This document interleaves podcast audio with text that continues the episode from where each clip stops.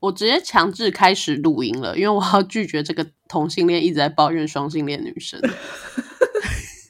改天再为大家做一集，好烦哦！哎，可是好吧，怎么样？OK，不可以，不可以，不可以，我们不可以抱怨双性恋女生，因为我们听众很多是双性恋女生。真的吗？我不相信。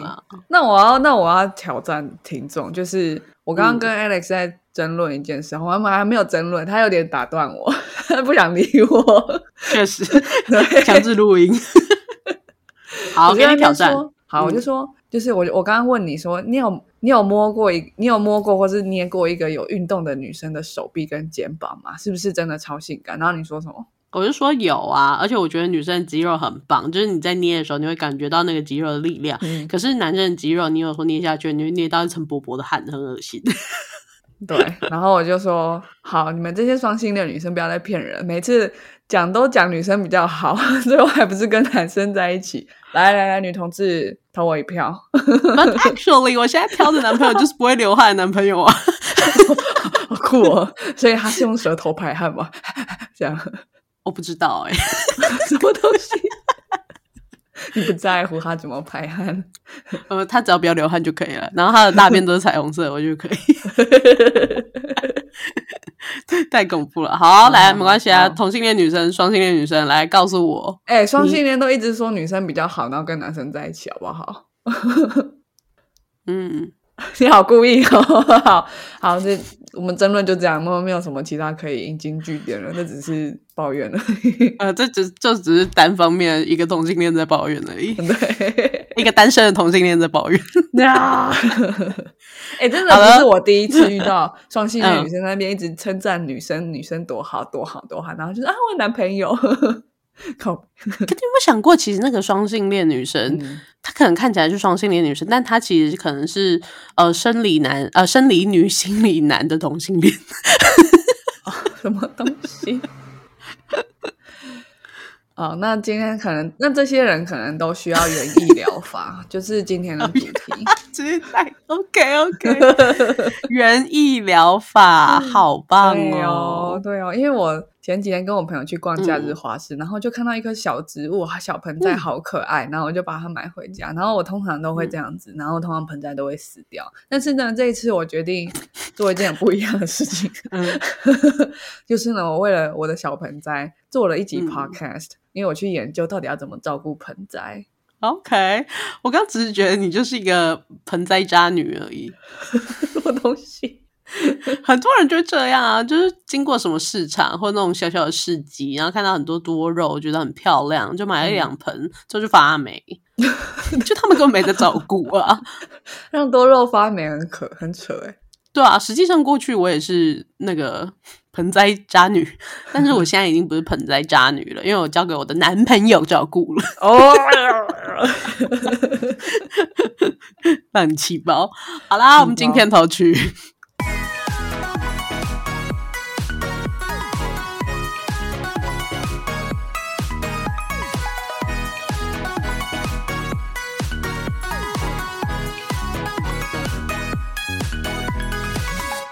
我不知道我老的时候世界会不会爆炸，但我知道再不说出来我就要爆炸啦。我是 Alex，我是 Shan，来渣女请说。哦，OK。但我今天不是要讲园艺疗法，只是我发现，哎，其既然既然照顾盆栽是一种治疗方式，哎，就是心理治疗跟社会社交能力的治疗，嗯，是它是真有其事。园艺疗法是什么呢？就是一种透过辅助治疗专业，通过园艺活动发挥植物的疗愈力量。然后，而且还有一种职业叫做园艺治疗师，他是他是需要上课培训的。对，园艺治疗师他就会去引导他的服务对象，然后去学习怎么运用园艺的材料去美化呃你的庭园啊，或是做做一个盆栽出来，然后就会达到某一种治疗的目标，比如说。疏解压力啊，复健你的心，促进社社交情绪，甚至你的小肌肉的训练，然后对长者又尤其有那种认知训练跟专注力恢复，还有精神健康的这些好处。对，实际上我忘记是在哪一个国家，韩国、日本、中国，whatever，就是他们 古时候有一个说法，就是说就是只有贵族他们才可以接触到花艺的。那应该是日本吧？嗯，听起来应该是。哦，就是因为穷人啊，我们都要去 种米啊、扛米啊，就是推牛车啊之类的。可是就真的只有贵族他们才有时间，就是去碰茶艺呀、花艺呀这些事情。哦，对对，嗯，哦，但是在古古埃及、古希腊跟古罗马这这个这些地方，西方这些地方，他们医生会就是把花园散步、接触阳光或是新鲜空气这些列入他的治疗方法。这样就是你去看完病之后，医生就说：“嗯，那你需要去花园散步三次。”这样，所以我的处方间就是 花园散散步乘以三，对，然后你的感披冒就好了。，花园三次，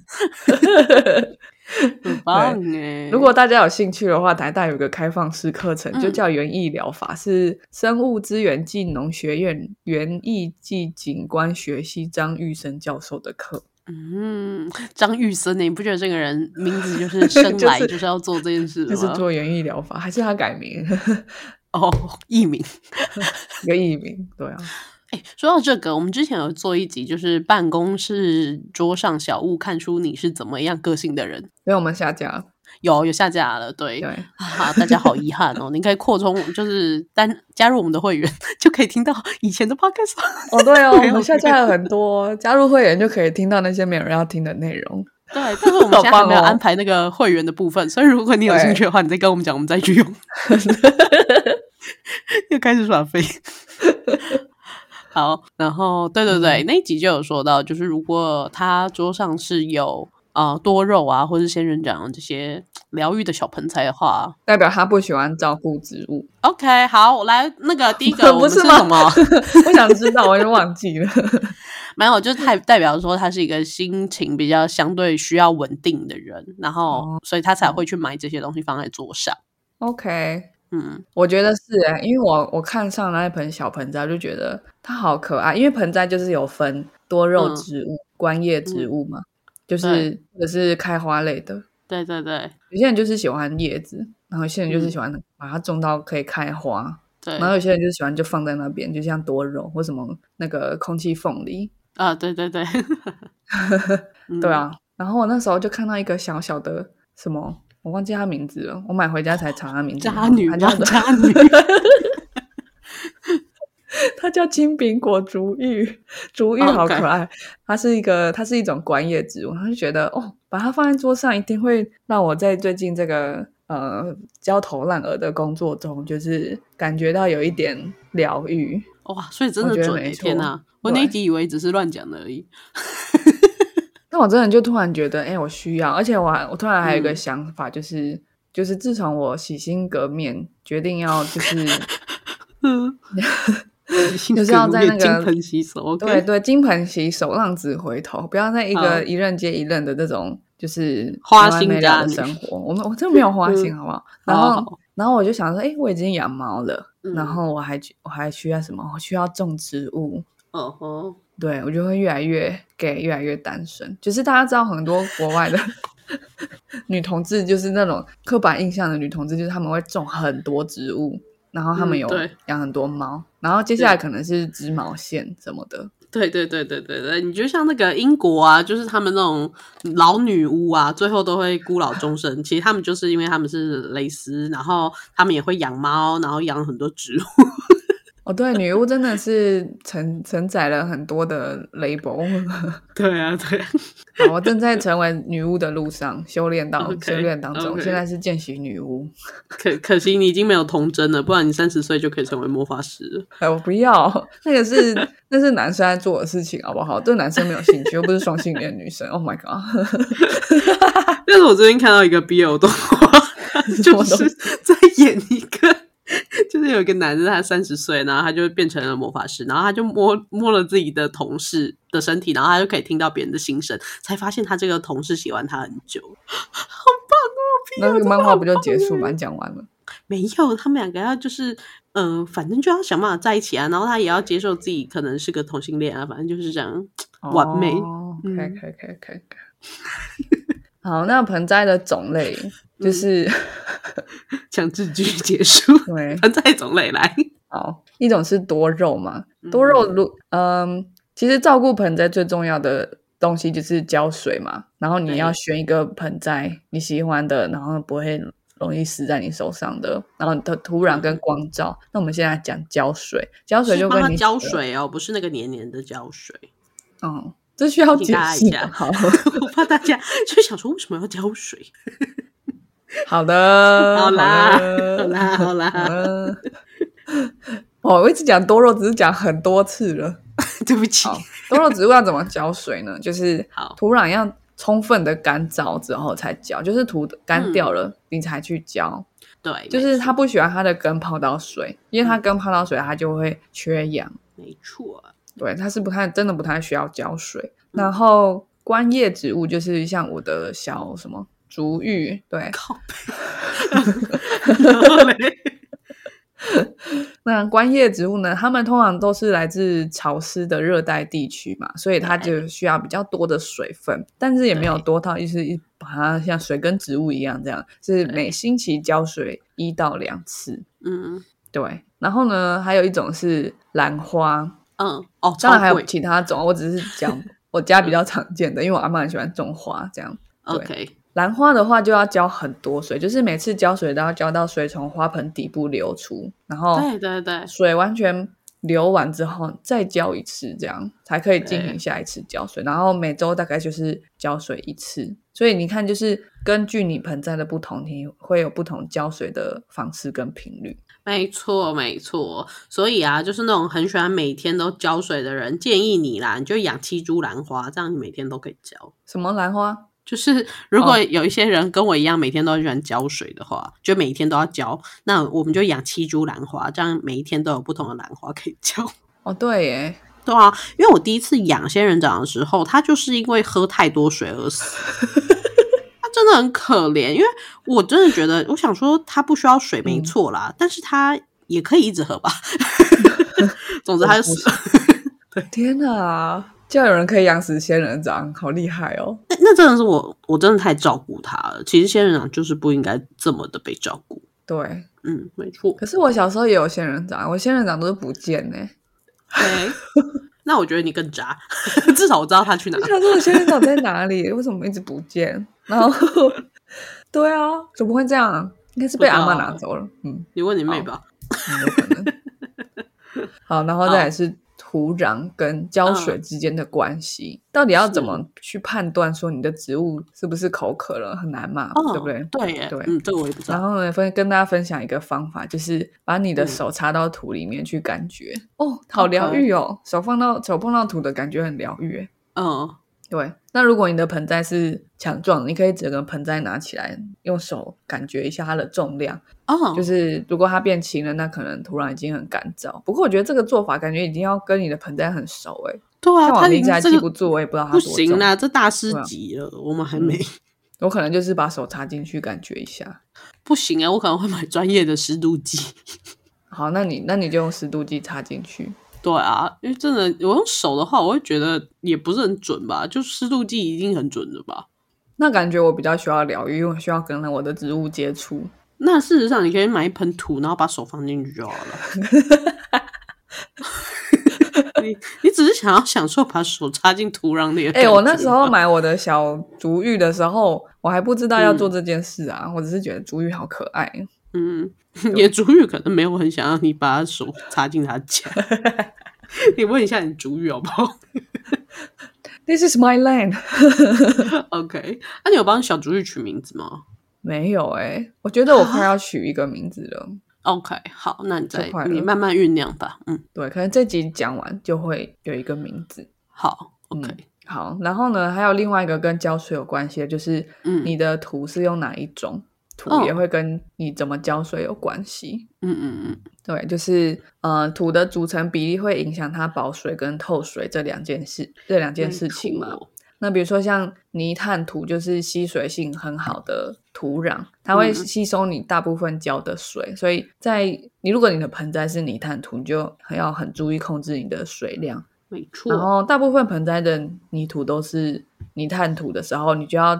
呃，增加频率，然后减少每次浇水的量。嗯哼哼，对啊，对。然后另外一种就是那种小石头嘛比较常见在仙人掌啊或多肉植物这个意思就是你不要浇水嘛。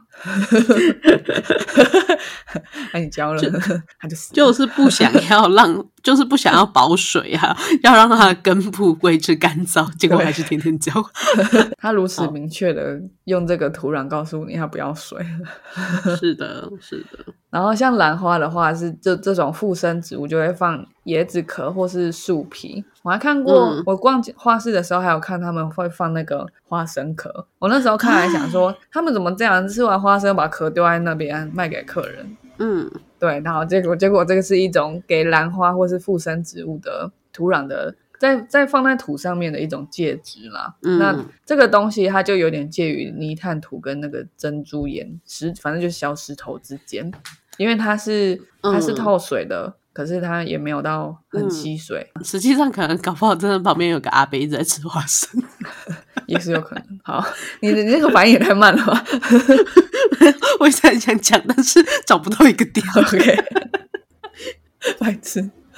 好，那像像刚刚讲的，如果你是兰花，你就要浇水嗯比较多嘛，所以这种这种它就是吸水不会吸很多，然后也不太会排水，就是更频繁的浇水，可是是少量多餐这样。嗯对，那浇水还有小技巧，就是最好的浇水方法就是你的土壤要充分的浸透，就是它吸了水，然后不会积水在土中。所以有的时候，如果你、嗯呃突然很久才发现你很久没有帮你的盆栽浇水了，那那个时候土不是裂掉吗？你如果你把水浇进去，它只会从旁边渗出来，这样对对就是对，那个土不会吸水了。嗯对，那这样你就没有办法让土壤充分浸透。这个时候，你就要把它泡在水缸里面，不是把它整个盆栽丢在水缸里面，就是嗯让它可以从下面慢慢的把水吸上来。吸上来哦。对，嗯我现在是一个会种植物的人了，听得出来吧？我我觉得只是听得出来，就是你理论还蛮强的。好，OK，好，whatever。然后呢，如果你浇水的时候，不是会那个土土跟水会一直流出来吗？对，那你不能让它一直在容器里面呃积水，这样子对你那个植物的根不好，然后也可能会长登革热，哦，天哪，对，会有积水会有会有容器会病媒蚊对对对对对对，不是长登革热，会有会有蚊子，然后蚊子就会传病媒蚊啊登革热，对对，好，然后那你就要把那个剩余的水分给它倒掉。然后呢，还有另外一种浇水是在叶子上面嘛，有一些植物它对湿度要求比较高，比如说你养蕨类跟苔藓，我觉得要养养蕨类跟苔藓还蛮不容易，他们要他们要求比较多，对。对，嗯，其实我觉得养兰花也不容易了啦。兰花不容易啊，是不容易。啊嗯，所以大家都是养，就是去花市买，都是那种已经开很多，然后可能剩几个花苞这样。对啊，对啊。然后刚刚说养蕨类，真的蕨类也不容易。然后还有养更厉害的，就是那种养松柏的了吧？哦，对，还去拉线什么的，就是让它就是长歪歪的。哎，蕨类跟苔藓它们是需要 依靠露水长大的欸。啊？什么？那我要去哪里收收集露水？那？我阿妈都会说，他们就我就说这个植物怎么死，他就说没有淡漏水，那他就说什，我就说什么是淡漏水，他就说是那个早上的水，我说哦是露水这样，啊，阿妈，你别去抖 收集我就觉得淡哎、对啊，你要养蕨类或苔藓，就是除非他们真的长在丛林里，那你要在家里面重新创造这个可以有淡漏水的环境，我觉得很很困难呢。你说台北市哪里有淡漏水？淡漏水，啊对啊台北市有淡漏水啊，那个淡漏水它是干净的吗？反正就是要放在阳台，然后是通风，而且会有温差有点大的地方才会有淡漏水哎呀。对啊，嗯，不错，阿妈厉害。阿妈真的厉害。嗯好，她是专业的绿手指。哎、我阿妈很喜欢织东西，然后哎她也很嗯喜欢种盆栽，她超会种的。我我刚刚觉得很酷哎，就是你在说你阿妈还是我阿妈？我阿妈，我阿妈也是一个很喜欢织东西，然后 很会照顾盆栽人。我我外婆啊，我外婆对，那为什么现在变成一种女同志的东西？所有台湾阿妈都会吧，他们都是女巫啊，少都会。哦，他们都是女巫。好，这已经有什么有趣的社会科学可以去发现跟观察。那我们回来讲那个蕨类跟苔藓，就是你可以去买盆壶，就是嗯把、啊把水去喷在它的那个各个侧、花盆的侧面去喷，这样就不会嗯就是洒出来，然后叶叶子的表面也可以去喷，这样。而且会制造一个真的蛮像露水的感觉。是蛮像的。但是露水感觉是有特别的温度跟什么自然的疗愈力量。嘿嘿，嗯，好，然后还有一种就是把盆栽的下面去放水分，你有看过吗？就是盆栽加很多水，然后甚至是放海绵，然后叶那个盆栽再放上去。对啊对啊，我知道那个，可是那个后来就会说，就是也有登革热问题。对啊，怎么可以种这种花呢？怎么可以种这种非洲紫罗兰或是其他叶子敏感的植物在台湾呢？对，我们先先不要种这些好了，登革热。你种在北部就算了，北部还没有登革热，不可以种在南部。真的，真的，嗯，好。然后以上就是一些我觉得最基础的啦，就是怎么去照顾你的盆栽。哎，我觉得光是学这些就好疗愈哦，就是有一种兴趣，培养一种兴趣，然后你要一直学习跟观察，会很疗愈。而且跟养动物不一样，动物的反应都很及时。就是猫咪开心或不爽，或者嗯，狗生病了，就是对，都看得出来。对啊，可是植物你就要一直一直观察，然后你要很有耐心，因为它也不会马上就枯掉啊什么的。对啊，对我那个仙人掌也是，就是我我开我在公司就是照顾它，然后我就不太知道怎么照顾仙人掌，然后我的老板就跟我讲说，我有个同事很会照顾，我就是请教他，然后他才跟我讲说，哦，仙人掌是你要确保它土壤很干之后，你再浇大量的水这样子。然后我那时候才第一次学习到这件事，然后我也是觉得啊，好疗愈哦，就真的被这种很小很小的知识给疗愈到。对啊，对。然后我就跟他讲说，好吧，那你改天要帮你仙人掌浇水的时候帮我浇。然后他就死掉了。没有啦，他他活得很好。然后之后后来我就离职了嘛，所以我现在就把我的仙人掌就给我男朋友照顾。哦，OK，一样的故事。好。它是一颗一半黑一半红的仙人掌，哎，那很酷哎！哪一怎么切？就是真的二分之一切，我我特意挑选它的。对，它这一半是黑色，一半是鲜艳的粉。你确定不是它枯掉，所以那一半是黑色？不是，不是，不是，它是另外一种品种，所以它完全不是绿色的，酷超酷的。嗯，我觉得植物真的一直给我一种很外星人的感觉。好，我我我再发给你，然后你拿可以拿去 po IG 我的仙人掌。哦好，那我要剖我的小竹芋，它可能就叫小竹了。我仙人掌忘记他叫仙仙还叫刺刺了，反正。哦，他叫刺刺，我男朋友听到你男朋友声音，一直忘记他叫什么。你以后生小孩，你可能只能生一个，不然你会搞混哦。不行，我还是忘记我小孩子叫什么，他可能叫仙仙或刺刺，只有一个哎。好，那我们要讲光照，光照也很重要。对于对于你的刺刺，还有我的小竹，嗯，那光照不足的时候，植物会怎么样呢？它就会，比如说长得很稀稀疏疏啊，然后叶子长长得有点小小，或是没有什么颜色这样。然后还有光照还会过多，过多它就是超回答这样，就会有一些。焦痕啊，或者是枯萎跟干枯的叶子，我小时候都会觉得，哎，叶子枯掉，然后就浇一堆水这样。殊不知，其实要光照的问题，它可能照太多光。嗯嗯，对我真的也不知道哎，就是我以前有看过叶子黄掉，然后我就问我外婆为什么叶子黄掉，然后她跟我讲一大堆，我真的不知道。那而且这个叶子黄掉跟那个叶子黄掉是不一样的黄掉啊，可能一个人是缺水，一个人是光照。哈，对啊，真的是很酷哎。我就觉得他们怎么，他们怎么这么有耐心，可以去累积这些知识？嗯，对。还是说，当我们活到七八十岁的时候，我们就会有这些知识？我觉得不会啊，我觉得不会。我们我们到时候可能只会一直讲一堆奇怪的迷音梗啊。那我们好烂哦！对啊，就是你看，就是我阿我阿妈现在会的东西，很多都是她二三十岁的时候学的嘛。开始累积的那些知识，而且他是一直一直都有兴趣的。那我们现在这些人，我们现在这些人，我们对什么东西有兴趣，然后一直一直累积，不就是抖音吗？对啊，或民音啊。哦天哪！我一直是很幻想，就是如果我真的七老八十的时候，不管我那时候是有孙子还没孙子，或者是有曾孙没孙孙，总之就是我是一个可能是镇上很睿智的老人，这样子可以讲出很有哲理的话。但现在看起来，我 我会是一个奇怪的老人。你可能还是你可能还是很有哲理，只是你会不确定在跟谁讲话而已啊。呃，你因为你根本就不知道谁是谁吧？你现在就已经不知道了。哦，好吧，对啊，怎 好，么没关系啊，小竹小竹，OK，好，好，我们回来讲小竹，还没有，他没死。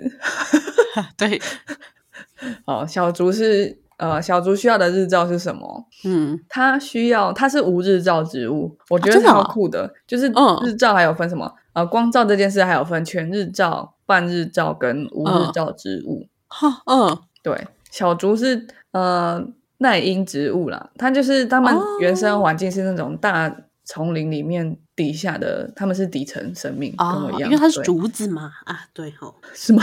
最好是，我觉得中文对那个植物的翻译都很诡异。怎么样？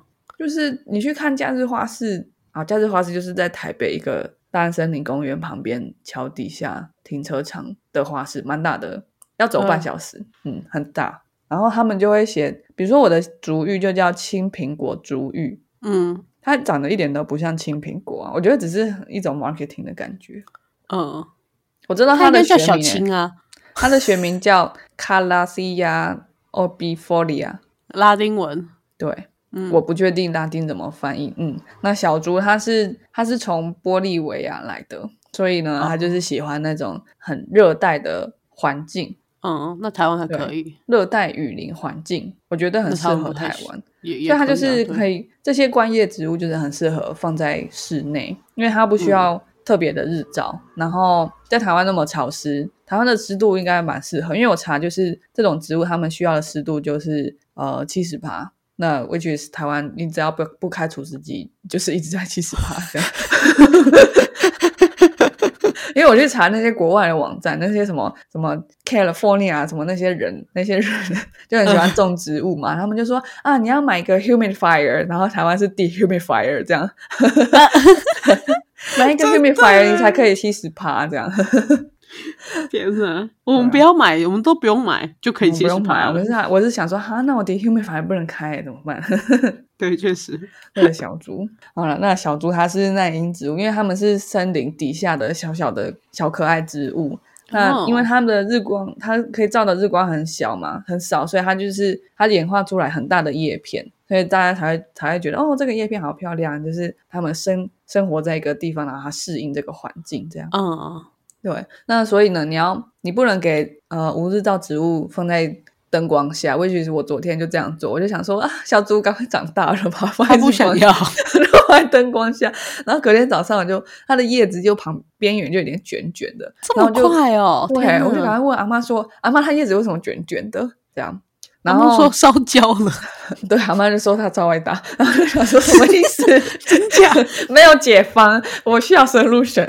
对，然后然后就赶快做了这一集，这样好。那不是照植物就是你要给它是散射光，就是比如说放在嗯窗边的话，要距离窗边一公尺，甚至到三公尺，或是哎，不小心被照到，嗯对，就是有点不小心被照到，就是光不是直接照射下来的。嗯然后或者是放你你，如果你家的窗台是面北边，你可以放那边，就不要东边或西边这样。，OK，对，然后它可以照 LED 灯或是普通日光灯都可以。对对对，没错没错，对，那灯就是不要离它呃近近于三十公分，就是三十公分以上，三十公分嗯左右，就是不要太亮。嗯，好，那全日照植物呢？全日照植物就是那种仙人掌啊、果树啊，或开花的植物，或是甚至是甚至是蔬菜，就是它、嗯它的叶片要一定要照光半天以上，大概六到八个小时，所以你就把它放在户外或是阳台，一直给它晒也没有关系。对对那我就觉得在台北可能就没有很适合吧。对，我都发我真的是觉得台北真的也没有很适合，而且又湿。很湿，然后又很长嗯阴天。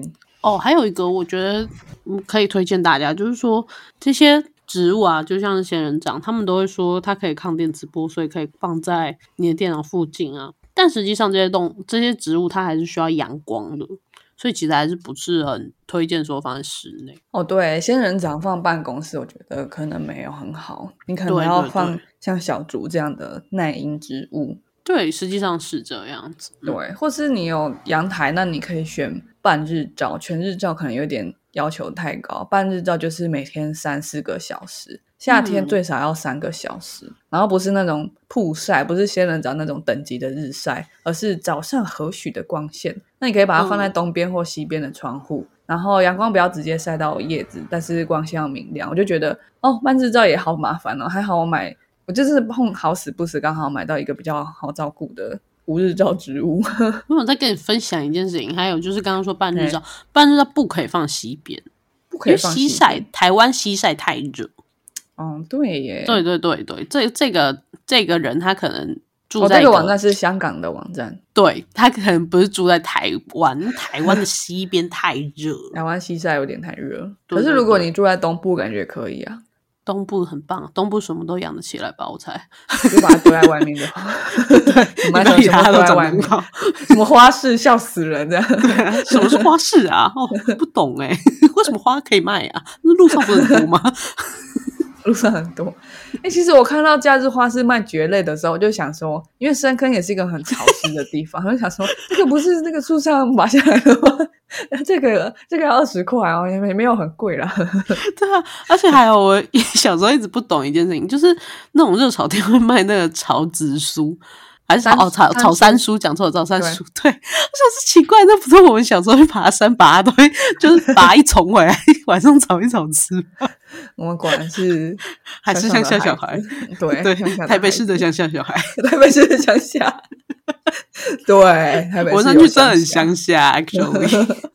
可是山苏真的很好吃，而且你要挑那个嫩嫩的地方，而且很多山对对对对苏长在很高的树上面，所以我还是 appreciate 它的价值了。对，确实确实。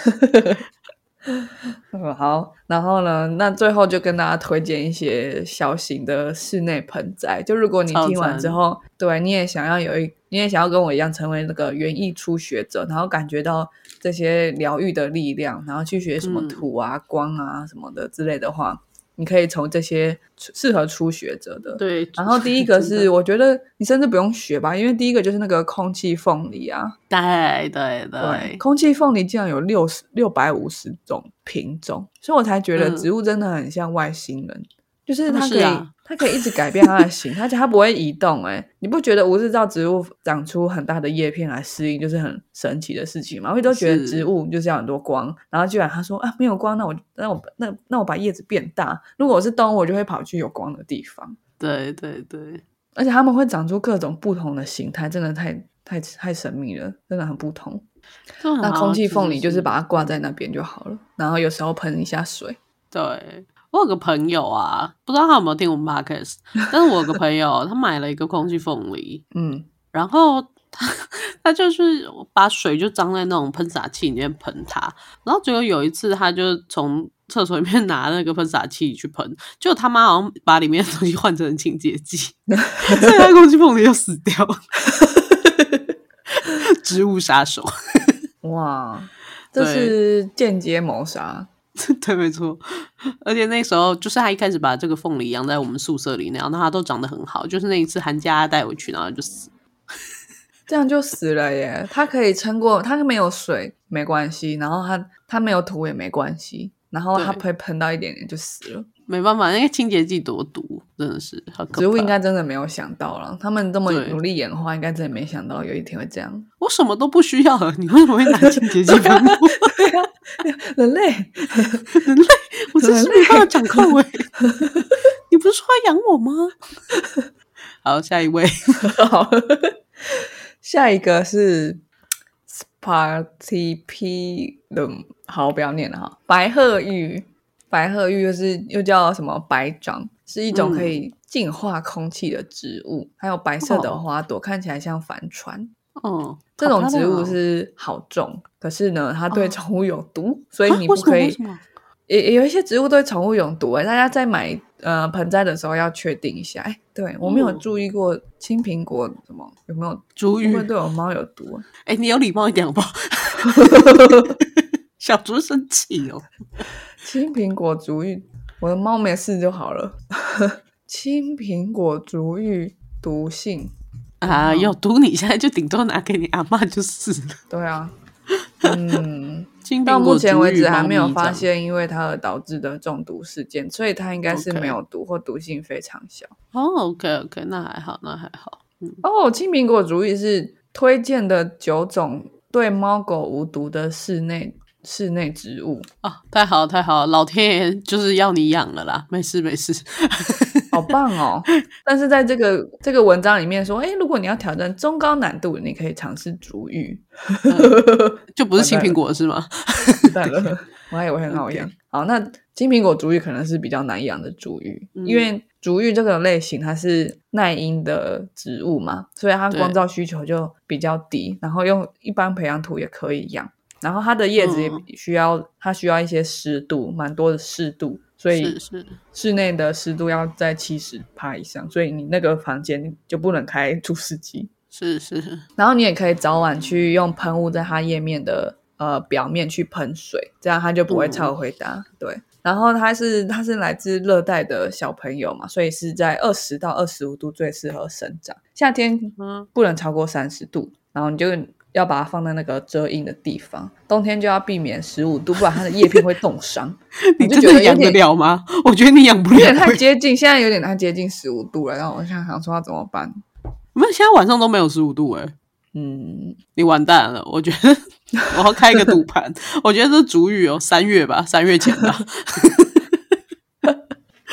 我可以给他开那个加热器啊。我觉得它跟不到这个春天。我有一个我之前养天竺鼠的加热器，应该可以跟它用。但是那个天竺鼠人呢？天竺天竺鼠哦，它不是天，它它是它是小小的什么？对，枫叶鼠，所以它当然死了。它那么它只能活一两对啦，嗯，对啊。好，然后呢，我要另外最后要分享就是我我的竹芋，我的小竹。这种这种植物叫在国外的呃英文名字叫 prayer plant，就是。它的白天跟晚上，它的叶子会垂下来，晚上的时候就是垂下来，看起来像在祷告这样，祷告，所以它叫 prayer plant。我那时候想说什么，我又没有要祷告，为什么这个植物要叫怎么祷告植物这样？嗯，对。然后青苹果主义，大家去查它的图片，超可爱的。有，刚刚查了，嗯，好可爱。它的叶子是椭圆形的，然后是主要是绿色为主，然后如果你养的很好，它就会有浅绿色或是银色的条纹，看起来很像糖果，很像拐杖糖。所以真的很可爱，而且它会长得蛮大的。我那时候看一个小盆栽，就觉得哦，好心动啊，然后就带回来，然后就殊不知哦，如果有一天它长很大怎么办？不过那时候在想，那时候就代表我已经养的很成功了。没错没错，它真的会养很大，然后还可以就是分根。等你养真的成功了，你再分一根给我。对啊，我现在只要先想我要怎么在台北让它避免低于十五度就好了。对，然后我觉得你应该另外思考的是，它好像听说很容易烂根。哦，哦，阿妈，快来救救这个小猪！阿妈，它现在 Q 起来了，好担心哦。啊，好，希望它撑得过这这个三月。还有还有新手照顾者，没错没错。哦，我觉得其实养植物真的很不错啦。就是我后来在教仙人掌，就是固定每个月的六。就是六号、十六号或二十六号去教他哦，然后只要到那一天的时候，我就真的会蛮开心的，因为我可以帮他浇水这样子。哦，好棒哦！对啊，对啊，我觉得是一个期待的感觉。我觉得从我养了，我觉得从我买了盆栽，然后开始决定要认真研究之后，我就只要看到植物的照片，都会觉得 Oh my God，好好看哦，好沉，就是好沉静哦。嗯嗯嗯。真的很疗愈哎，不然我以前都只会觉得养植物的人都好奇怪，就是植物又不会动，又不会跟你讲话，然后每天都在聊植物，对啊，对啊，对啊，而且我真的会很认真，就是一看它就会看很久，对啊，对，但我好久没看到他，不要再丢给你男朋友，对我好久没看到他，害我现在又想买一株新的，可恶！Oh my god，你才是渣鸟吗？在说我，至少我没有让他死。好，那今天的内容就分享到这边，希望大家听完之后也可以燃起你的园艺魂。嗯，没错没错，像我一样先买回来才研究这样。没错没错，都 Q 起来了。没有每个人身边都有个阿妈的，真的。好，今天趴开始就到这边了，我们下次再见喽，拜拜，拜拜。